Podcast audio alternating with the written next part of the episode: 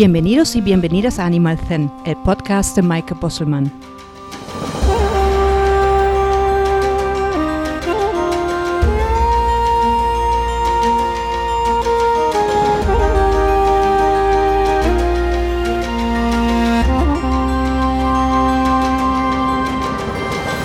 Podcast es un espacio para despertar la conciencia del bienestar de todos los seres, animales y sus personas con el fin de crear una convivencia armónica, mejorando el vínculo entre ambos.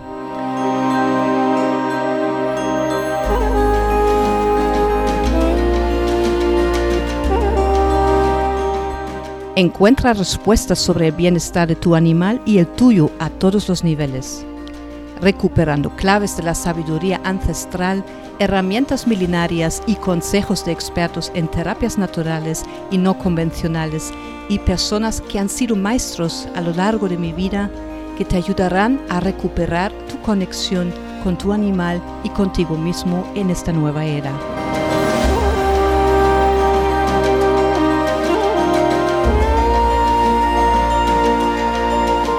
Un espacio para compartir y sentirnos más cerca, de hocico a hocico, de oreja a oreja, de corazón a corazón, algo muy necesario en tiempos como estos.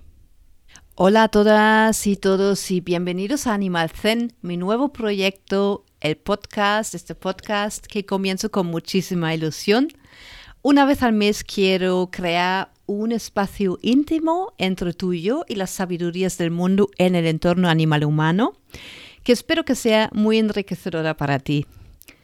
Hoy en el primer episodio 1 en Orígenes, quiero presentarte este proyecto y quiero contarte algo sobre mí. Nací en una familia con un perro en Alemania del Norte, en Bajo Sajonia crecí en una pequeña ciudad con una población de 20.000 habitantes en el corazón del Parque Natural Brezal de Luneburgo, donde estaba rodeada de un paisaje de brezales, bosques y pantanos.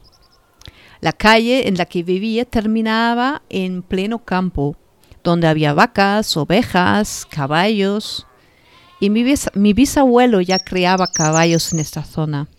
Desde muy pequeña recibí educación medioambiental. El primero en enseñarme los animales del bosque era mi abuelo. Pero luego también en el colegio, en los días de, verano, teníamos clases al aire libre en la escuela del bosque. Y en los campamentos de verano las pasaba limpiando basura en, en, un islote, la biosfera de algunos aves del mar, en el mar nórdico, y, también construyendo nidos para murciélagos que estaban en peligro de extinción.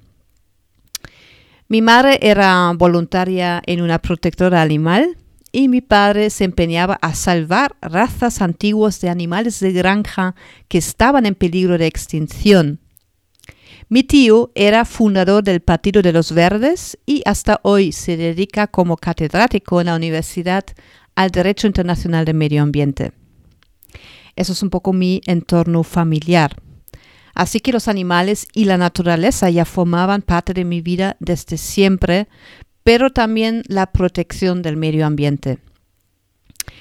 Tengo especialmente tres recuerdos que me, que me impactaron muchísimo de pequeña en los años 80. Los árboles, por ejemplo, en los, en los años 80 se murieron en los bosques por las lluvias ácidas. También eh, había un, se fallecieron masivamente las focas en el mar nórdico. Y tercero, el accidente de Chernóbil, cuando a nosotros los niños no nos dejaban salir a jugar por el peligro de las lluvias radioactivas. También tenía un gran impacto en los alimentos en la cosecha. Viví el gran cambio de conciencia dentro de mi núcleo familiar cuando mi madre se hizo nutricionista y empezaba a revolucionar la casa con una alimentación integral para nosotros. Y cuando empezaba el movimiento de la dieta BARF para perros en los años, en los años 90, es que fue cuando ya había llegado el primer libro del Dr. Ian Billinghurst, el creador de la dieta BARF, y que mi madre era una de las primeras convencidas que eso ya era la alimentación adecuada para nuestra perra.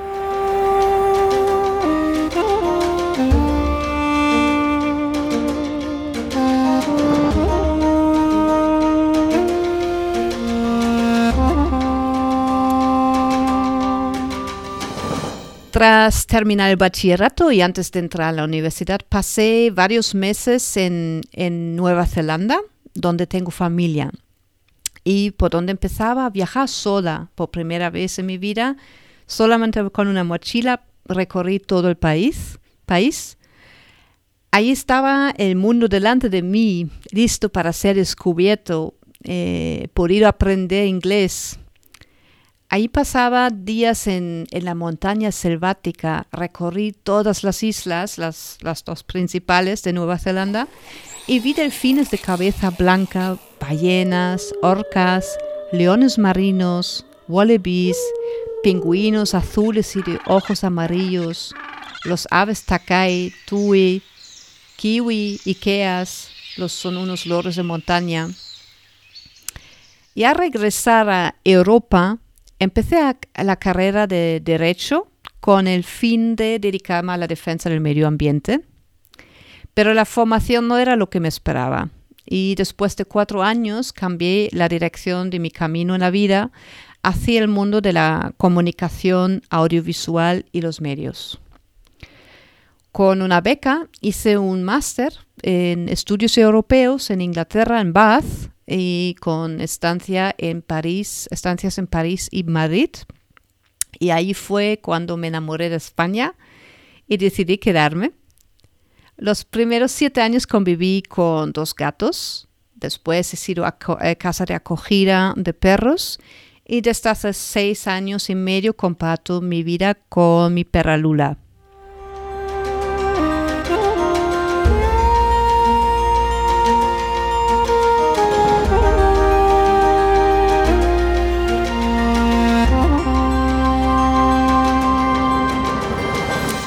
Bueno, ¿y cómo llegaron hasta aquí?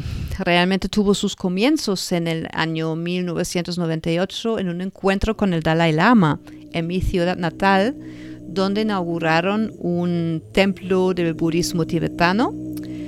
Y cuando comenzaba también eh, a practicar tai chi y la meditación vipassana en el año 2005, eso ya viviendo en España, descubrí la magia de la energía, y quería entender realmente cómo funciona. En 2007, justo antes de los Juegos Olímpicos, eh, viajé a China y recorrí partes del país sola con mochila. Y eso fue posible en aquella época. Tras una excursión por la selva en el sur de la provincia Yunnan, enfermé con fiebre y con un malestar muy extraño. Fui al hospital de Sichuan-Bana donde nadie hablaba inglés.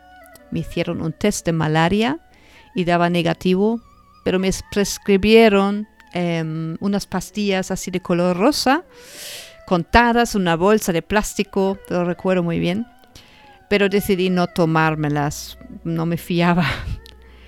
Em, y seguí viajando con la fiebre presente a otra localidad al oeste de la provincia, Alijiang. Algunos viajeros me hablaban de, un médico chino que curaba con plantas. El médico era un hombre anciano de alrededor de unos 80 años, con una barba larga como los que conocemos de las películas y que vivía muy humildemente en su pequeña clínica. Tampoco hablaba inglés, pero eh, tampoco hacía falta. Enseguida sabía qué tenía que hacer tomaba mi pulso y me miraba la lengua. Luego se fue a otra habitación donde había contenedores llenos de polvo y plantas. Vi que cogió papel de periódico y preparaba dos bolsas llenas de plantas que me tenía que tomar cada cuatro horas como infusión. Le hice caso y después de la segunda toma me bajaba ya la fiebre y dos días después estaba mejor. Pues muy fascinada por, la, por esta medicina tan mágica, regresé a España comenzando a leer libros sobre la medicina tradicional china, pero vi que era muy compleja y me resultó muy complicada entenderla. Fue en 2009 cuando sufrí una lumbalgia eh, aguda y que no me permitía sentarme. Y una amiga que se había hecho formado en shiatsu como terapeuta me hizo una sesión y el dolor se resolvió enseguida. Y lo mejor no volvió. Así que en 2010 decidí a formarme en shiatsu para personas y lo compaginé mientras trabajaba en una agencia de comunicación. Después de la formación de shiatsu, seguí estudiando medicina tradicional china, acupuntura y fitoterapia china.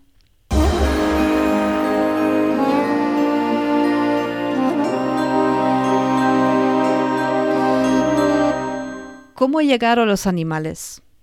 en 2014 me ofrecí como casa de acogida em, para Lula, que se suponía siendo una de las razas populares, eh, una tekel, eh, que iba a ser adoptada muy fácilmente. Pero no fue así.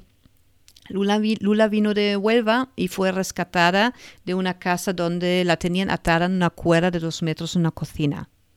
Había sido maltratada y no estaba socializada con otros animales. Estaba su territorialidad había sido además reforzada por el mantenimiento, la mantenencia que tenía y además mostraba un comportamiento agresivo a todos los, a todos los que rodeaba. Había mordido a humanos y perros. No tenía experiencia con perros, con esa problemática antes y la verdad que me encontraba muy sola Em, y no encontraba soluciones ni, ni, con la veterinaria ni la educación canina. Y de allí me fui a buscar en las terapias naturales y me resonaba el nombre de una gran profesional que fue Olga Poqueras. Encontré un curso que se llamaba eh, Healing Touch, toque sanador para perros y caballos, que ella empatía. Como en la vida, nada es casual y había un solo curso y una última plaza. Así que ahí descubrí y entendí que todo lo que sabía sobre medicina tradicional china y el shiatsu, que, que la energía vital fluye igual en ellos como en nosotros, ya que era yo terapeuta de shiatsu para personas, empecé a aplicar esa técnica en Lula y el resultado fue muy asombroso. Para los que no conocen esa técnica de shiatsu, eh, shiatsu significa presión con dedo y es una terapia manual em, de la que voy a hablar en otro episodio. Dentro de una semana eh, practicando el shiatsu con Lula, hubo un cambio significante y se dejaba manipular con más facilidad. Entendí todo lo que se manifestaba en su comportamiento se debía a un gran bloqueo energético y al volver a recuperar el, el, estado natural, ella comenzaba a mejorar en muchísimos aspectos. Sobre todo, estaba dispuesta a aprender. Y lo que antes era un factor de estrés para ella, ahora lo experimentaba como algo positivo aprendió que una mano humana no era para pegar, sino para recibir caricias y masajes. Aprendió que hay que comportarse bien en, convivencia con los humanos y que hacer pis en casa no agrada a los humanos. Aprendió que existen otros perros en el mundo. Aprendió que existen no perros en el mundo, que son parecidos de tamaño como los gatos, que son o gigantes como caballos y vacas, y que algunos vuelan, como las palomas o cualquier otro pájaro. Aprendió que la vida en la ciudad puede ser divertida, como por ejemplo viajar en metro, visitar cafés, restaurantes, bares, tiendas al lado de los humanos. Hay que había parques con, con más perros para jugar. Aprendió también que la vida campestre es lo más genial que todo huele muchísimo mejor, uno puede correr libremente detrás de algún conejo o pájaro, pues eh, es simplemente libertad pura. Aprendió a viajar en avión, coche y tren y a visitar muchos lugares en España, Francia, Andorra, Dinamarca y Alemania. También aprendió a nadar en el mar, el río y en la piscina. A partir de ahí empecé a aplicar shiatsu como voluntaria en protectoras animales y en animales recién adoptados con problemas de adaptación. Además, me formé en diferentes disciplinas en las terapias naturales, de las que iré hablando también en esa serie de podcast. Cuando realicé una formación en terapia cráneo-sacral para animales con la veterinaria holística Rocío Puche del Nahual, ella me ofreció el, espacio para impartir un curso de formación en shiatsu para animales. En 2016 cambié mi vida por completo y dejando mi trabajo en la agencia y fundando Centero Animal. Desde 2017 imparto cursos en shiatsu para animales en España y en Portugal y desde el año pasado también online. También puedes encontrar más información en mi página web en shiatsuparaanimales.com.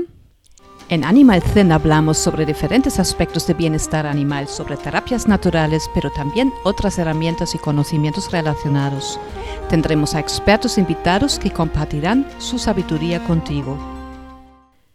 Ya que hemos hablado un poco sobre mí, ahora vamos a hablar sobre este proyecto del podcast que nos interesa mucho el aspecto del bienestar animal. Pero la pregunta es, ¿qué es el bienestar animal?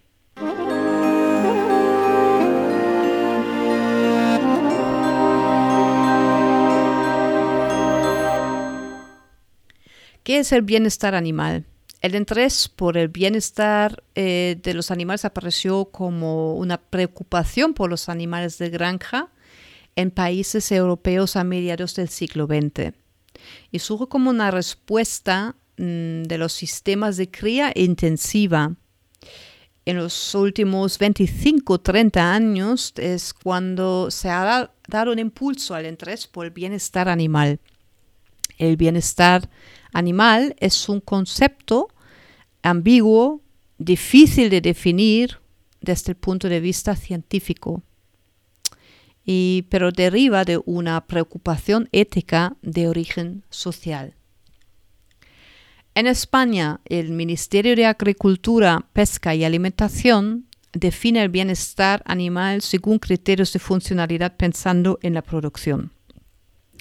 Y ellos dicen que el bienestar implica que las necesidades fisiológicas más básicas estén cubiertas y que la productividad sea adecuada. El bienestar implica que el animal se haya criado en unas condiciones de vida que le permitan no solo desarrollarse correctamente, sino tener el mínimo de sensaciones negativas. El bienestar implica que se deje total libertad para que expresen la naturaleza propia de cada especie. Algo más positivo sería quizás la definición de la FAWEC, que es la Farm Annual Welfare Education Center, que dice que el bienestar animal está compuesto por las cinco libertades.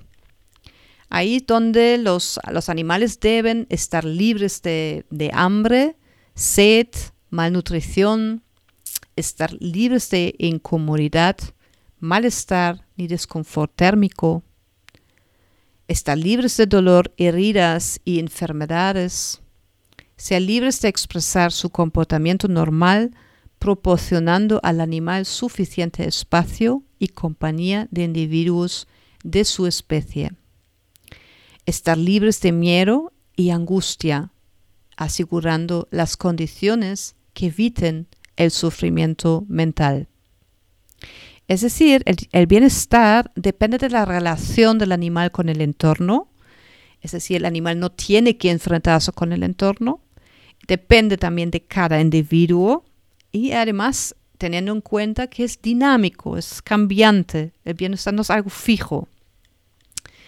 Obviamente es indiscutible que sobre todo en la ganadería es donde más mejor, mejoras eh, en las condiciones de bienestar sean necesarias, hay que implementarlas.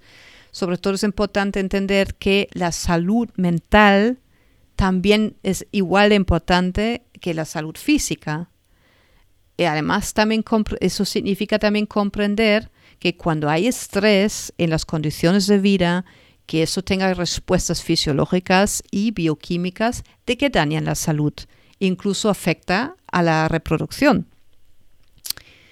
Pongo un ejemplo eh, de una amiga que adoptó eh, dos gallinas y un gallo que estaban rescatados a, y a borde de la muerte que cuando llegaron durante varios meses no, echaban, no, echaron ni un solo huevo. Pero a ella tampoco le importaba, ella solamente quería que, que fueran felices. Y mm, un día se llevó una gran sorpresa cuando de repente salieron pequeños pollitos del establo. Es decir, realmente entendiendo, entendemos que solo una gallina feliz echa huevos. En el mundo en el que vivimos hoy, es inaceptable una definición tan poco definida. Yo creo que partiendo de que los, porque nos da permiso mucho al maltrato animal, partiendo de que animales son ecosistemas con propios derechos, yo creo que podemos mirar qué es lo que dicen sobre el bienestar aplicado en la especie humana. Y aquí quiero citar a Benjamin Brown como reflexión, como una sugerencia de reflexión sobre el bienestar. El bienestar es salud física, fisiológica, psicológica y espiritual, y estar conectado con la naturaleza.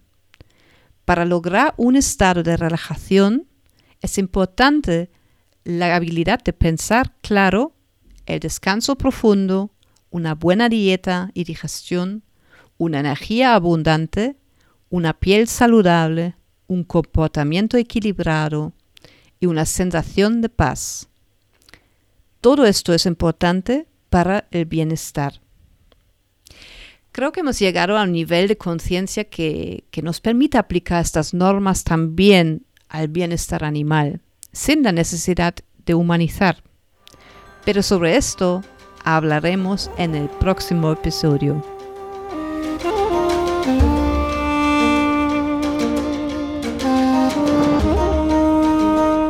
Espero que hayas disfrutado de este episodio y que hayas podido descubrir algo nuevo para ti y tu animal.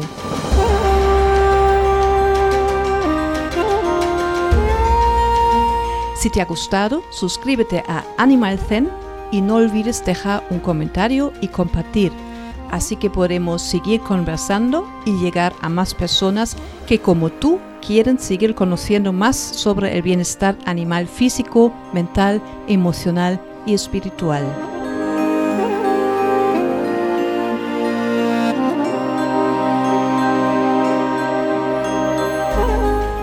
Y si quieres, me puedes mandar tus preguntas y sugerencias de temas sobre que te gustaría escuchar en próximos episodios a podcast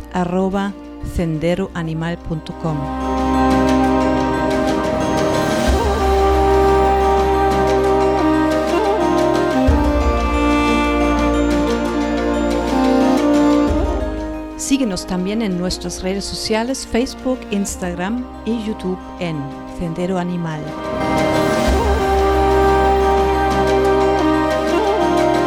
Muchas gracias por haberme escuchado hasta aquí.